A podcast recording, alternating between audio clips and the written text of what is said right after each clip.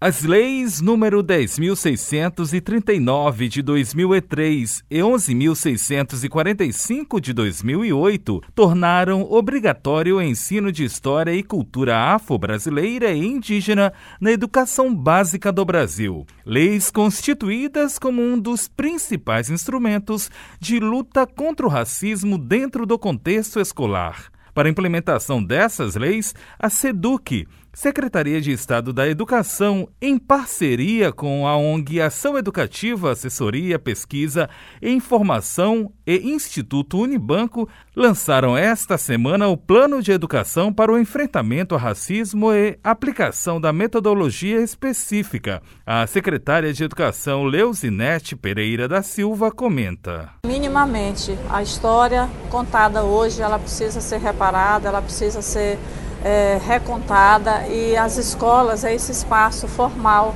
é onde a história afro, nós temos a lei 10.639, vai fazer 20 anos já no próximo ano e ainda pouco de efetividade tivemos. E acredito que a escola seja esse espaço importante para poder criar um novo momento, um novo modelo e verificar definitivamente que a cultura negra é uma cultura entranhada na nossa cultura brasileira e isso precisa definitivamente ser oficializado na escola brasileira. A aplicação da metodologia junto à ação educativa passa pelas orientações das equipes técnicas da SEDUC para acompanhamento das unidades escolares no processo de elaboração e execução da proposta, sempre com foco no fortalecimento do ensino e aprendizagem dos estudantes e na consequente elevação dos índices educacionais na rede estadual de ensino do Maranhão uma soma de esforços entre a SEDUC e a ação educativa para a qualidade na educação e nas relações raciais na escola.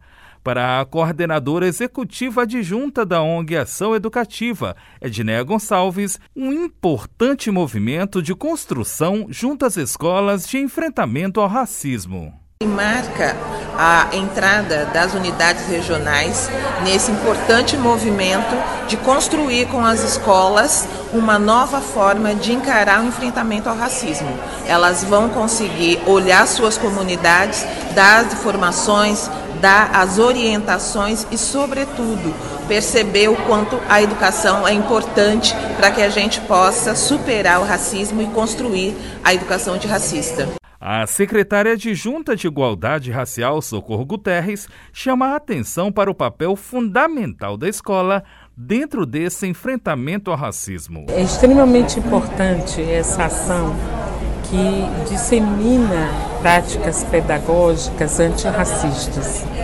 A escola tem um papel fundamental no combate ao racismo porque trabalha com mecanismos né, do que a gente chama da subjetividade, que ajuda, que contribui na formação de crianças, de adolescentes e jovens.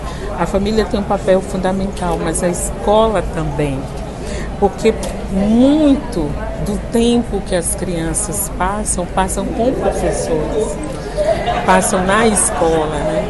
Então é preciso repensar essa prática pedagógica. Prática pedagógica que passa ainda pelo pensar os conteúdos trabalhados nas escolas, valorizando a cultura afro-brasileira e africana e respeitando a diversidade da sociedade brasileira presente nas escolas do país. Da Universidade FM do Maranhão, em São Luís, Borges Júnior.